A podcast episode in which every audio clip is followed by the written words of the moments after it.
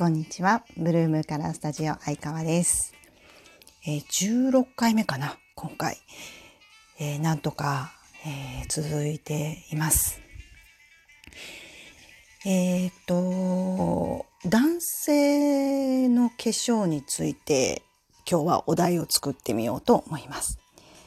男性が化粧をするとどうなるかですね。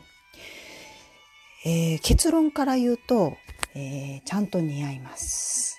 ですね。えーそこの中には、あの、いろいろありますが、女性でも、なんていうの、あまり似合ってないメイクをしている人も時々いるじゃないですか。ね、今はでもだいぶ上手になってきましたね。昔は結構ね、ギョッとするメイクがありました。うん。で、男性、例えば、えっ、と、女性って言われると嫌なのか、あの、ピーターさんなんて、池畑慎之介だっけ？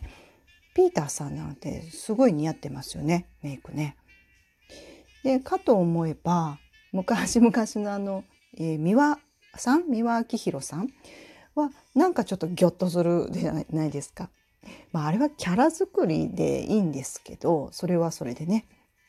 なので、えー似合っているメイクをすれば男性でも、え普通に似合うし、えー似合ってない色を顔に置くと、えものすんごいキャラが立つよっていう話です。まあ、やってみたいと思わないかもしれないけど。ねでもまあ10年前に比べたら男性の化粧品コーナーって、えーまあ、下味ですけどね。基礎化粧品ですけど増えてるしえー、とあれ誰？あの桑田真澄さんの息子さん？マットかとかなんかすごい人気あるじゃないですか。なのであと10年ぐらい経つとそういうこともありえるかもしれないですよね。いやその時に先駆けてですね、えー自分に似合う色を知っておくのも男性はいいかもしれません。興味があれば引き続き聞いてください。えーっと似合う色っていうのがあの肌とね目とね口と唇と髪の毛の色っていうもので、まあ、共通してるわけなんですよ。えー同じ類の色を持っているから、まあ、一人間なんですよ。でそれが、えー例えばリップ男性ちょっと分かりにくいですけどもオレンジが少し入ったピンクっていうのをコーラル系のピンクっていうんですけどねそういう系の、えー色を持った肌をしている人っていうのがいるし、えー今度はローズ系ねローズ系桜の色とか、えーそんな風にローズローズバラのローズですねそんなローズ味のピンクを持った、え人っていうのがいるんです。これ女性も男性も一緒なんですけどそれが自分で分かっていれば、えー似合うリップっていうのができます。数年前にあの女性だけじゃなくてオープンなイベントで男性も奥さんに連れられてきたことがあったんですよ。であの女性はみんなメイクリップとチークをしてあげるんだけどどうしますかって聞いたら奥さんが「して してやってください」って言うんであの旦那さんはいやいや、えー塗りたくられるという罰ゲームを受けたんですけどめっちゃ似合っててそこにいる会場の人にみんなに「ワオ!」って言われたっていう、えーそんなエピソードも、えー実際ありました。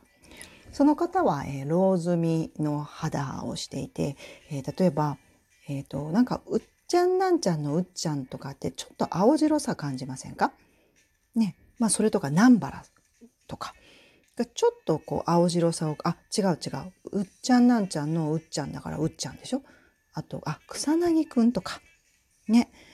そんな風に少し青白さを感じる方とか、あとは、えー目がすごい黒かったり、唇が赤紫だったり、髪が真っ黒だったりする人っていうのが、えローズのリップが似合うんですよ。ちょっと難しいですかね、言葉で伝えるのは。で、かといえば、えーちょっとオレンジ気味の唇をしてる人とかね、えー顔が結構、えー黄身が強いぞ。まあよくね、男性は、まあ地黒って自分で言ったりしますが、黒いというよりも黄色が強いっていう人。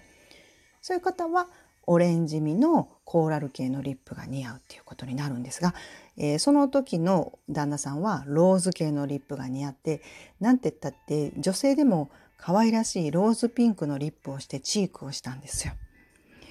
なんていうか、なんかジャニーズみたいになってすっごい良かったんですよ。だから結構こっそりしっとり男性もしてもいいかもしれないと、えー、実は思ってます。ご希望のある方は、ぜひブルームカラースクールに、えー、ご連絡ください。こんな感じで、どうかな？興味あるのかな？男性。ね、でも10年後、そんなことになるかもしれません。男性だって化粧したら似合うんだぜっていう話でした。はい。では今日は、えー、これでおしまい。次は何の話にしようかな。また楽しみに聞いてください。